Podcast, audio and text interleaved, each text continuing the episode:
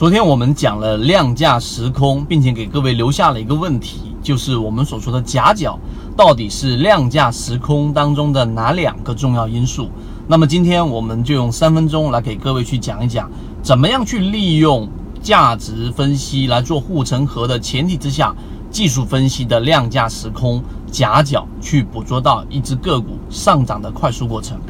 首先，我们昨天说的那个答案就是一只个股。然后呢，我们的其中圈子里面有一朋友分享的，用五百日均线和这一只股价的水平做一个夹角啊，和股价做一个夹角。那么最终得出的是这一只个股上涨的一个呃速率。那么实际上它所运用到的是量价时空当中的什么因素呢？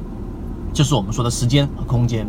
因为我们前面有讲过，缠论它本身有一个非常重要的概念，就是你去判断一只个股到底顶背离、底背离，我用 MACD、用 KDJ 还是用均线，还是用任何其他的指标，其中你最想要去衡量的，就是一只个股在上涨过程当中的每一个中枢，它所产生的这个上涨的这一个盘整的整个时间周期和上涨的整个速率的一个比较。举个例子，它前段上涨的速率，呃，和后段上涨的速率相比来说，还是要偏弱的。就是越涨，整个上涨的整个动能和整个上涨的时间所花的这个时间是很短的，速率是非常高的。那么这只个股的上涨是非常健康的。相反，如果它第一段上涨速度很快，第二段相对偏弱，第三段变得更弱了，就是每一次上涨的这个动能会变弱，那么这这就意味着这是一个顶背离。你用这样的思维去判断，其实也能判断出底背离。其中的原理非常简单，因为资金在不断不断的撤离的时候，在里面玩耍的可能就是散户本身或者散户和游资。那刚才我们所说的这个夹角，实际上运用的就是量价时空里面的时间跟空间。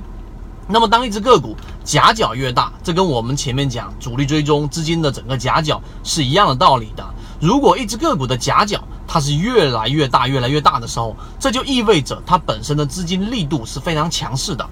因为在前面一个中枢的过程当中，它多次突破中枢的上上面的这个压力上轴啊，它多次都是以以一脚踹开的方式来踢开的。我们前面讲过，一只个股的股价。突破压力有两种方式啊，它可能是像推开一扇门，轻轻推开，还是用脚一样一脚踹开，这个区别是非常大的。这其实就反映出了资金的强弱势和在资金背后里面的大资金、主力、游资他们对于这一只个股的态度。前者一脚踹开，那么毫无疑问，我是直接收集筹码的，你赚三个点、五个点都可以，然后你把筹码交给我，这一种就是资金强势。缓慢推开就是我往前突破一下又回来，往前突破一下就回来。那毫无疑问，这就表现出的是资金它本身并没有那么强的主动性意识，没有那么强的资金再去推动，甚至于主力有出货的这种嫌疑。